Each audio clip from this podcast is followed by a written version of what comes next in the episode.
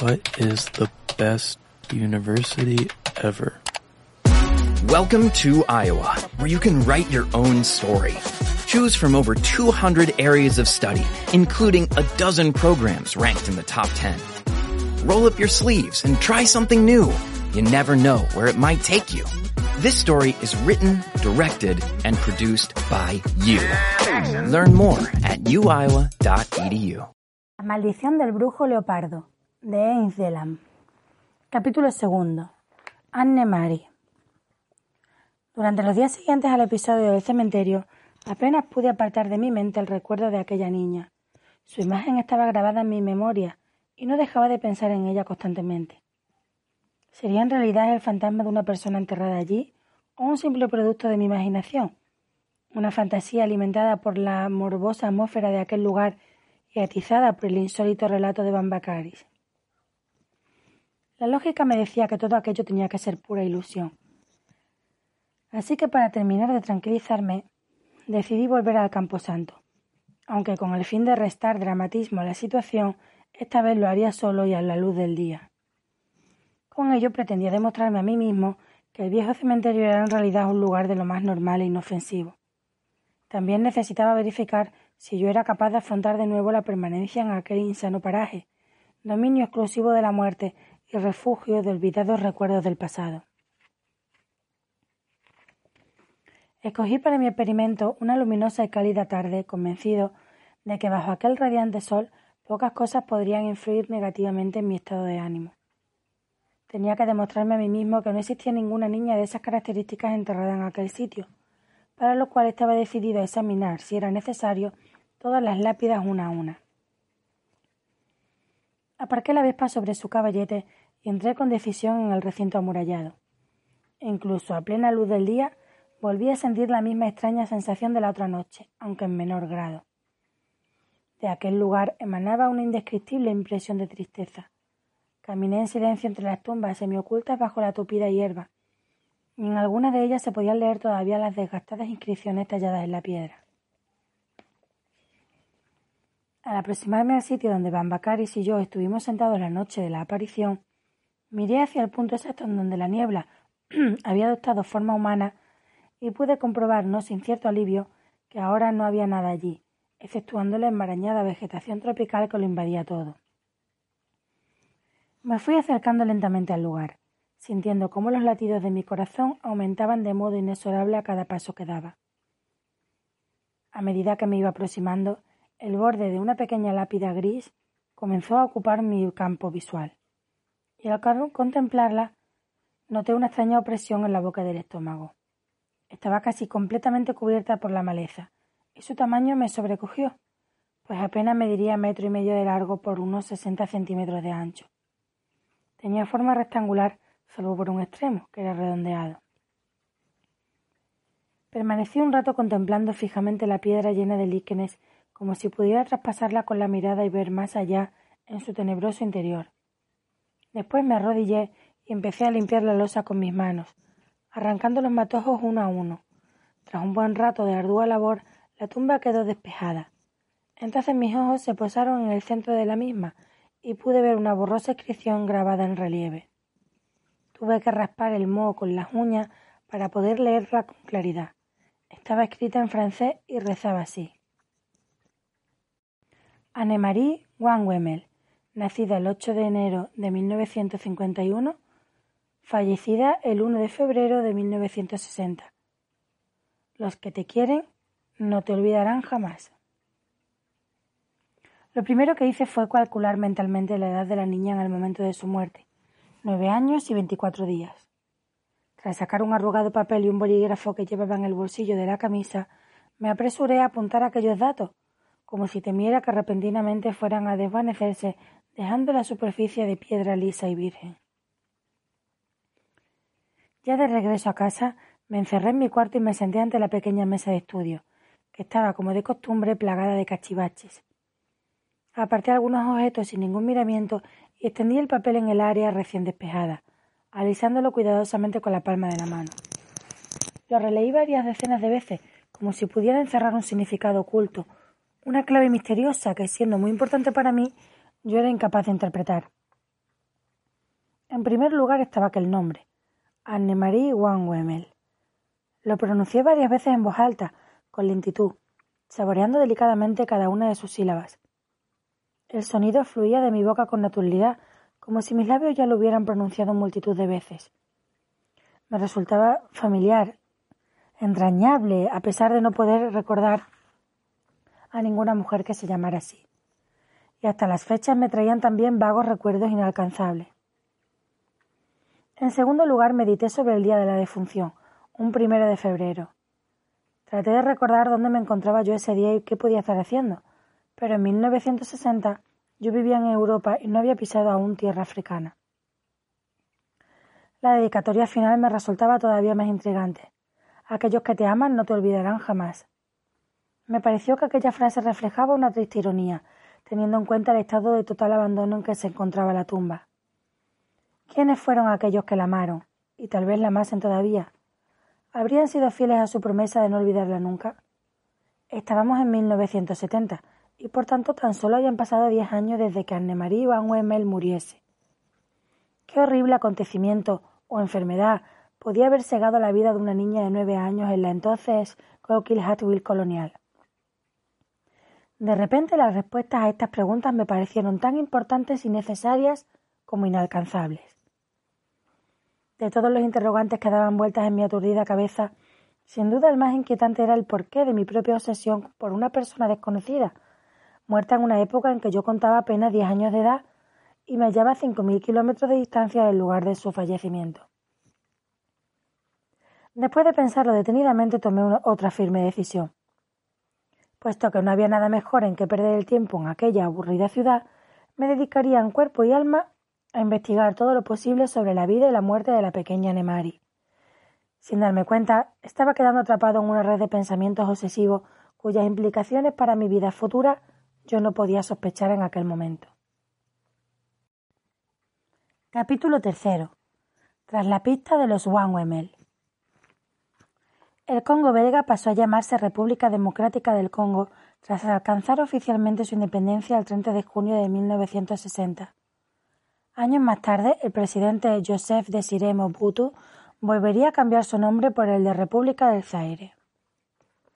Mis padres vinieron a este país como miembros de un cuerpo de ayuda médica para África Ecuatorial, financiado por la Organización Mundial de la Salud.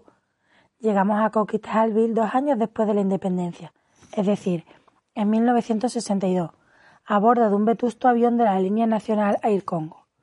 Yo tenía once años de edad y la idea de vivir casi en la jungla me parecía una aventura maravillosa. Probablemente, a causa de mi juventud, pude adaptarme con facilidad a la vida africana, llegando incluso a dominar el lingala, la más extendida entre las múltiples lenguas indígenas. También aprendí a apreciar algunos aspectos de la cultura y la gastronomía autóctona, lo cual no siempre resultaba fácil para la gente adulta de origen europeo. La ciudad contaba entonces con una población próxima a los 100.000 habitantes, de los cuales la colonia europea sumaba menos de 500 personas, en su mayoría profesores, médicos y personal de la asistencia técnica financiada por organismos internacionales. Pertenecían a diversas nacionalidades, franceses, españoles, italianos, etc.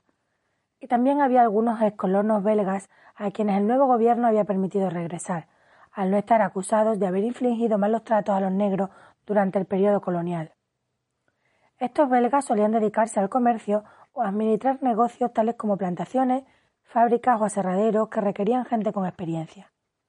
Por último, un pequeño grupo de comerciantes portugueses formaba una especie de microcolonia, algo apartada del resto de los europeos.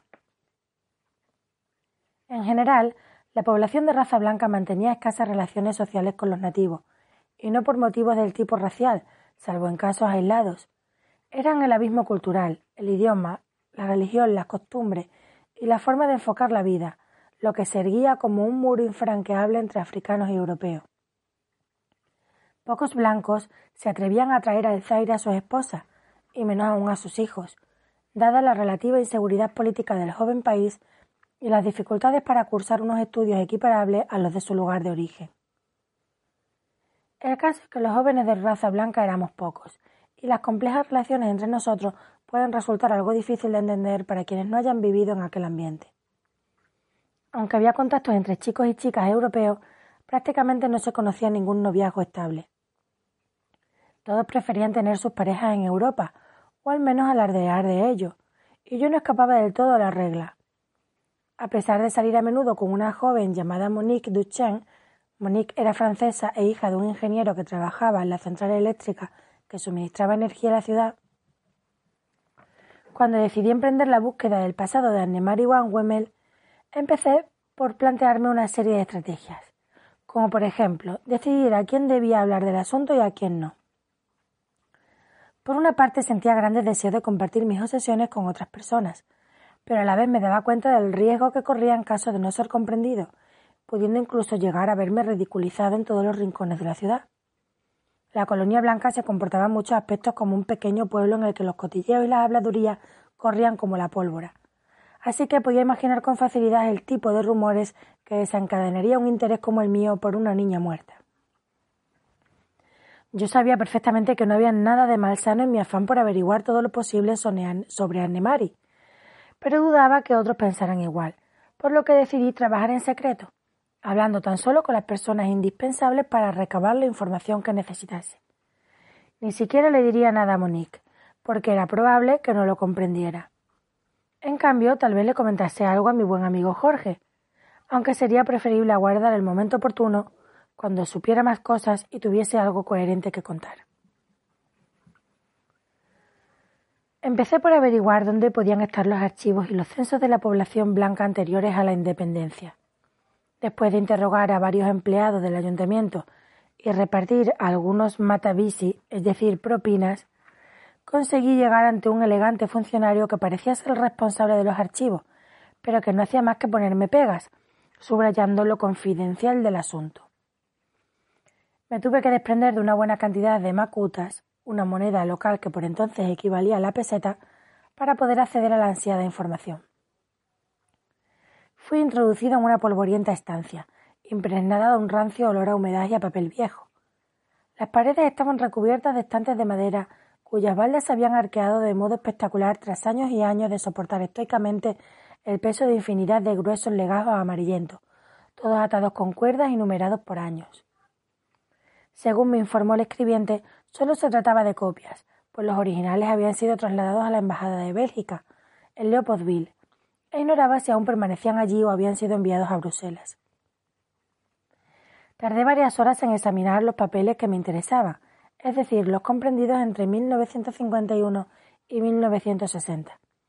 Allí estaba todo, altas, bajas, defunciones, matrimonios, etc., bastante bien clasificado, una vez logré descifrar el procedimiento de archivo. Mi decepción, sin embargo, no pudo ser mayor. Ningún Wemmel constaba como residente en Coquille-Hatfield ni antes ni después de 1951. Me sentí muy perplejo durante varios días mientras trataba de atar cabos. La tumba existía, con su inscripción y todo. Entonces, ¿cómo era posible que una persona estuviera enterrada en una ciudad sin haber residido en ella?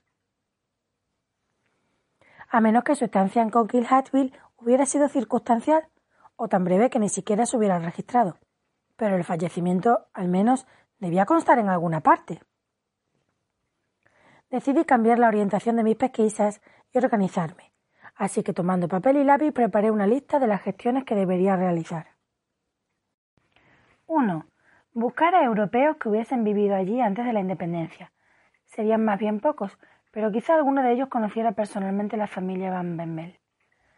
2. Tratar de localizar a algún zaireño que hubiera estado al servicio de la familia o que hubiera trabajado en el cementerio y que pudiese recordar algún dato interesante. 3. Consultar los archivos de la iglesia en busca de bautizos, bodas o entierro. 4. Por último, debía volver al cementerio, esta vez de noche, y tratar de repetir la experiencia anterior, incluso intentando llegar aún más lejos. No sabía si sería capaz de hacerlo, pero era una opción interesante y espeluznante. Solo de pensarlo sentía una extraña emoción y un ligero escalofrío me recorría la espalda. Curiosamente, aquella sensación no era del todo desagradable y la expectativa superaba el temor.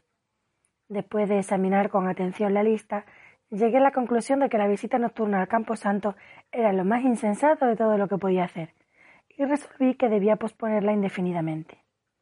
Sin embargo, esa misma noche ocurrió algo que me haría cambiar de opinión. Mis recuerdos todavía se tornan confusos cuando trato de rememorar lo que aconteció entonces. No puedo asegurar la hora que era, aunque tal vez ya era muy tarde. Estaba tendido en mi cama, sosteniendo inútilmente un libro cuyas líneas recorría de modo mecánico y una, una, y otra vez sin que su significado llegase a penetrar hasta mi mente consciente. En realidad ni siquiera leía, pues mis pensamientos se hallaban en otra parte, girando alocadamente en torno a la ignota imagen de Anne-Marie y el misterio de su muerte. No podría precisar cuánto tiempo llevaba sumido en ese estado, cuando un extraño sonido, unos golpecitos en el cristal de mi ventana me sacaron de mis ensoñaciones. Dado que unas cortinas multicolores se interponían entre mi visión y los cristales, tuve que levantarme a descorrerlas para así poder ver lo que había tras ellas. Afuera estaba muy oscuro y me era imposible distinguir nada. Imaginé que el sonido lo habría producido algún insecto volador golpeando el cristal, aunque me chocó el hecho de que no hubiese luciérnagas aquella noche. Volví a acostarme, dejando las cortinas descorridas y apenas me había vuelto a acomodar en la cama se repitió el mismo golpeteo, esta vez con más fuerza.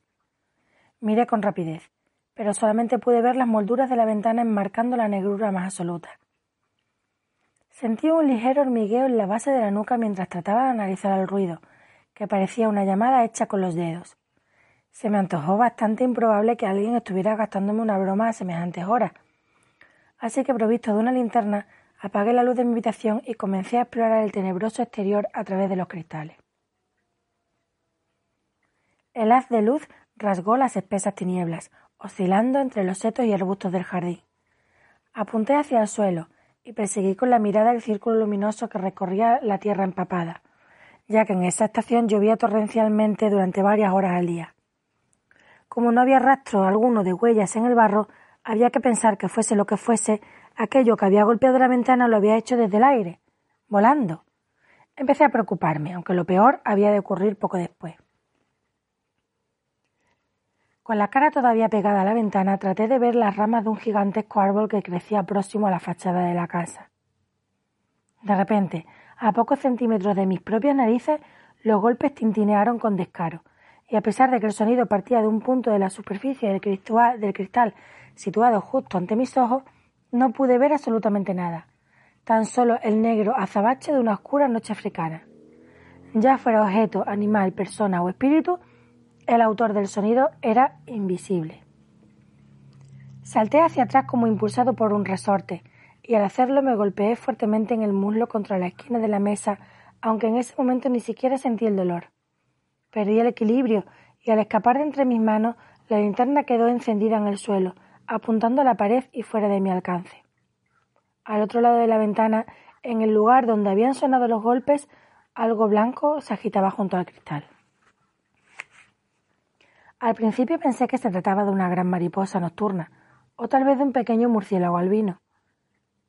Pero por más que mi razón se negara a aceptarlo, lo que había ante mis ojos tenía una forma perfectamente clara y reconocible.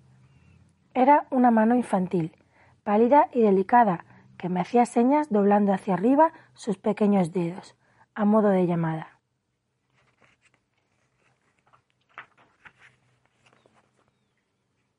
Capítulo cuarto. Cita en el cementerio. Al día siguiente, mientras examinaba el raspón amoratado que había florecido sobre mi muslo derecho, traté de recordar la sensación que sentí al ver aquella mano flotando en el aire, etérea, sin cuerpo. Mi terror se había disipado milagrosamente, dejando paso a un sentimiento indescriptible y contradictorio, una mezcla de cariño y pena a la vez, una especie de evocación nostálgica que me dejó perplejo, pues nunca había experimentado anteriormente una emoción similar. Empecé a sospechar que tarde o temprano tendría que enfrentarme cara a cara y de una vez por todas al pequeño espectro, y tendría que ser en sus propios dominios, en el cementerio. Mi padre estaba de viaje, lo que sucedía a menudo, recorriendo aldeas indígenas para realizar las campañas de vacunación masiva preconizadas por la OMS. En algunas ocasiones, y esta era una de ellas, mi madre la acompañaba en sus largos periplos. Entonces yo me quedaba solo en casa. Era por la tarde, después de comer, y yo volvía de realizar unos envíos en la oficina de correo cuando me crucé con Jorge, que me hizo con la bocina el signo convenido para que me detuviera. Teníamos acordadas unas claves sonoras, una especie de rudimentario código Morse que nos permitía avisarnos mutuamente del peligro o de otras situaciones anormales, lo que resultaba muy útil cuando recorríamos los senderos de la jungla en nuestras respectivas motocicletas. Obedeciendo la señal, di media vuelta hasta situarme al lado de la alambreta de Jorge Bambacaris. Charlamos un rato sentados sobre nuestros scooters, aparcados en paralelo con los motores apagados. No pude evitar mencionar el asunto, aunque minimizando algunos detalles, pues no quería que me creyese loco de remate. Esperaba que se riera de mí, pero ante mi sorpresa se puso muy serio, adoptando un gesto severo y preocupado. No se te ocurra volver solo al cementerio, exclamó en tono autoritario. No tienes ni idea de los peligros que nos acechan en algunos lugares, cosas horribles que amenazan nuestra razón y nuestra cordura. ¿Por qué? respondí, sorprendido ante la brusquedad de su reacción. La otra noche parecías despreciar los mitos y supersticiones relacionados con el mundo de los muertos, y decías que no te asustaba permanecer entre las tumbas. Entonces aún no tenía motivos para preocuparme, pero lo que me cuentas es diferente. Si se trata de una simple alucinación, es decir, de un producto de tu propia mente, es mejor no fomentarlo. Su voz se iba suavizando. Pero si la aparición existe, si es real, esa niña podría estar tendiéndote una trampa. Los muertos de ese lugar pueden estar utilizándola para atraerte, Paul, y quién sabe con qué propósito. Permanecí en silencio unos instantes, meditando sobre el contenido de las palabras de Jorge. Ante todo me sorprendía aquella faceta crédula y supersticiosa del griego, hasta entonces desconocida para mí. Siempre me había parecido que bromeaba al hablar de temas sobrenaturales, e incluso cuando me contó la historia del abominable Atanasio, no pensé que realmente creyera lo que decía. Pero había algo especialmente pavoroso en la idea de una trampa tendida por entidades del más allá, sirviéndose de los sentimientos provocados por una triste y desamparada niña muerta. Vamos, Jorge, respondí al fin, no creerás en serio que los pobres muertos de ese viejo cementerio se van a molestar en urdir una compleja conspiración para atraparme, y que una vez me tengan en sus garras van a comerme o algo así. En Grecia sabemos mucho de estas cosas, musitó mirando fijamente el manillar de su lambreta. Hablaba como si conociera el tipo de problema que yo padecía y aparentaba, además, estar inquieto de verdad.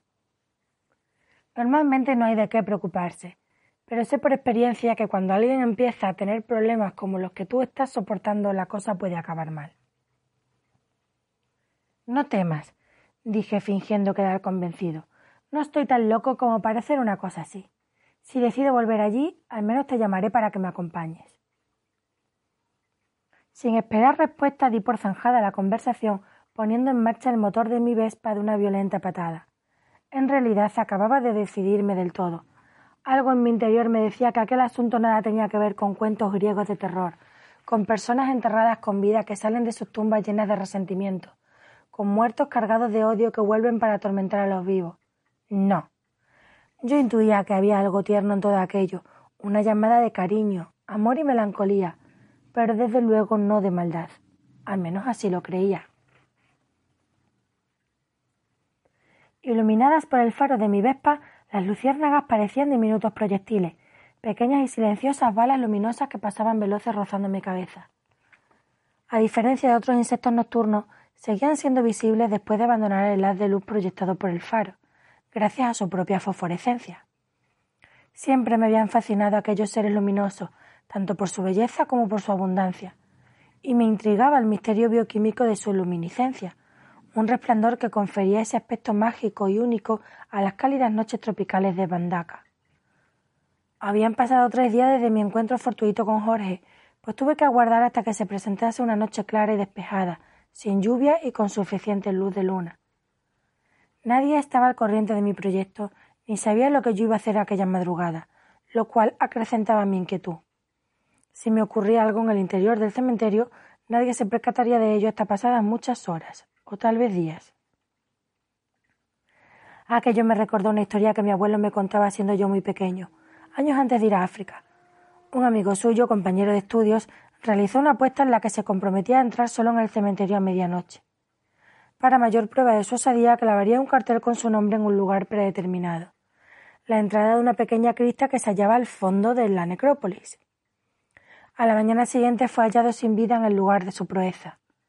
A causa de la oscuridad, el infeliz había clavado inadvertidamente una esquina de su propia vestimenta junto con la inscripción, de tal forma que al tratar de huir había creído que una mano cadavérica lo sujetaba por sus ropajes. El terror lo había matado. Cuando apagué el motor, la luz del faro parpadeó durante un instante y luego se debilitó hasta extinguirse por completo, dejándome inmóvil en medio del ominoso silencio y la oscuridad que allí reinaban. Esperé un rato, sentado en la moto, para dar tiempo a que mis ojos se acomodaran a la oscuridad. Era una noche de luna casi llena y se veía relativamente bien, incluso con más claridad que en la anterior ocasión. De todas formas, llevaba conmigo una potente linterna, a la que había tenido la precaución de poner pilas nuevas. En mi bolsillo guardaba una navaja del ejército suizo que me gustaba llevar a todas partes, pues actuaba en mí como una especie de talismán psicológico. Titubeé un instante antes de franquear el umbral, mientras cruzaba por mi mente la fugaz imagen de unas manos descarnadas surgiendo de la húmeda tierra para aferrar mis tobillos. Deseché enseguida tal pensamiento y proseguí. Nunca me he considerado ningún valiente, pero no creo pecar de presuntuoso al afirmar que no estaba asustado en modo alguno. Mi miedo se hallaba oculto, enmascarado por un interés mucho más fuerte que me atraía irresistiblemente hacia el interior. Era una ansia casi irrefrenable, como cuando se está a punto de abrazar a un ser muy querido, alguien a quien creíamos perdido para siempre. Apenas en el interior del cementerio volví a experimentar la misma sensación de hallarme fuera del mundo y del tiempo, y la calma se hizo absoluta. Hasta los insectos, los anfibios y las aves, que tanto enriquecen las noches tropicales con sus variados cantos y chillidos, parecieron enmudecer de repente. La brisa dejó de susurrar a través del denso follaje. El aire pareció hacerse más espeso, casi sólido. Y experimenté la sensación de tener que hacer un gran esfuerzo para moverme a través de él. No había luciérnagas. Un batir de alas junto a mi cabeza me hizo agacharme instintivamente con un sobresalto, y un murciélago gigante pasó rozándome para posarse sobre una gran cruz de piedra, de donde quedó colgando como un gran trapo arrugado. Al enfocar mi linterna sobre él, se iluminaron dos grandes ojos amarillos y brillantes, mirándome fijamente. Me pareció sorprendente que los globos oculares del lolema pudieran devolver tanta luz reflejada, y traté de imaginar el tamaño real de aquel ser, pero no pude concluir mi pensamiento, pues fue en ese preciso instante cuando la linterna se apagó. En vano la agité y la golpeé entre mis temblorosas manos. Parecía claro que la bombilla se había fundido. Afortunadamente la luna proyectaba una luz plateada y abundante que permitía distinguir bastante bien los objetos en el recinto, aunque sin excesivo detalle. Entonces escuché con claridad un sonido a mi espalda. Se parecía al ruido producido por algo duro arañando sobre piedra. Fui girando sobre mí mismo muy despacio, con el cuerpo rígido y todos los músculos en tensión. Esperaba ver algún esqueleto emergiendo de debajo de una lápida, con algún líquido viscoso goteándole de las mandíbulas y unos ojos luminosos como brasas encendidas mirándome desde el fondo de sus cuencas descarnadas. En lugar de eso, únicamente vi a una niña de unos nueve años sentada sobre una tumba y atareada en algo que a esa distancia me era imposible distinguir. Vestía de forma diferente a la vez anterior, con una blusa de manga corta y una falda que parecían blancas a la luz de la luna. Llevaba calcetines claros y sandalias que bien pudieran ser de color marrón. Su pelo, aparentemente rubio, estaba recogido en una larga trenza que destacaba sobre el blanco luminiscente de su ropa. Estaba de espaldas a mí, reclinada sobre lo que fuera que acaparase su atención. Se comportaba como si no se hubiera percatado de mi presencia, y esta vez tenía un aspecto completamente sólido y real. No se veía ni rastro de niebla por ninguna parte. Yo deseaba ardientemente comunicarme con ella. Necesitaba aprovechar aquella oportunidad, tal vez única, para preguntarle todo aquello que tanto ansiaba saber. Hice un tremendo esfuerzo por hablar. Traté con todas mis fuerzas de decir algo. pero lo único que conseguí fue tragar saliva trabajosamente, emitiendo una especie de ronquido pastoso. Me sentía como en una de esas pesadillas en las que uno no puede moverse ni gritar cuando más lo necesita. Pero yo no quería huir, sino por el contrario acercarme a la pequeña, hablarle, retenerla a mi lado para que me contara cosas sobre ella y sobre mí, sobre el pasado y el futuro, sobre la vida y la muerte. Ignoro cuánto tiempo permanecí allí, inmóvil e impotente, contemplando maravillado a aquel ser que tan inexplicablemente estaba transformando mi vida. Solo sé que de repente se desvaneció. Se fue diluyendo poco a poco en el aire, fundiéndose con el contorno, como lo hace una gota de leche al caer en un cubo lleno de agua. A cabo de unos instantes ya no había nadie, ya no había nada, aparte de una tumba mohosa y rodeada de maleza. Recobré poco a poco el movimiento y en escasas zancadas me encontré junto al lugar exacto que ocupaba, hacía apenas unos momentos, la fallecida Anne-Marie Wanwemel, o al menos su imagen. Al inclinarme sobre el punto donde la niña estuviera tan ocupada, reparé en algo extraño, un detalle en la superficie de la lápida.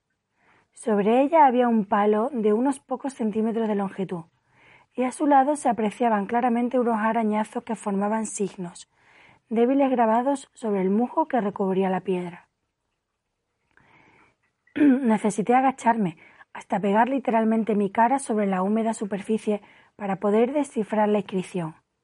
Era una palabra compuesta de cinco letras mayúsculas, escrita con una letra bonita y redonda, aunque algo infantil. I-R-S-A-C, Irsak, Memoricé la palabra, pero con tremenda frustración tuve que reconocer que no significaba nada para mí. Ella me había dejado un mensaje, tal vez una clave muy importante, y sin embargo yo me sentía demasiado estúpido como para comprender nada. Además, estaba furioso por mi anterior incapacidad para reaccionar. Aparentemente, ya no me quedaba nada más por hacer en aquel lugar. Al abandonar la necrópolis pasé junto a la cruz sobre la cual seguía posado el murciélago que me lanzó un desafinado graznido a modo de despedida. Miré hacia donde se encontraba, pero apenas pude distinguir una informe mancha oscura sobre la piedra gris. A medida que me acercaba a la puerta, los sonidos familiares de la noche africana volvieron a invadir paulatinamente mis oídos. What is the best university ever? Welcome to Iowa, where you can write your own story. Choose from over 200 areas of study, including a dozen programs ranked in the top 10. Roll up your sleeves and try something new. You never know where it might take you. This story is written, directed, and produced by you. Learn more at uiowa.edu.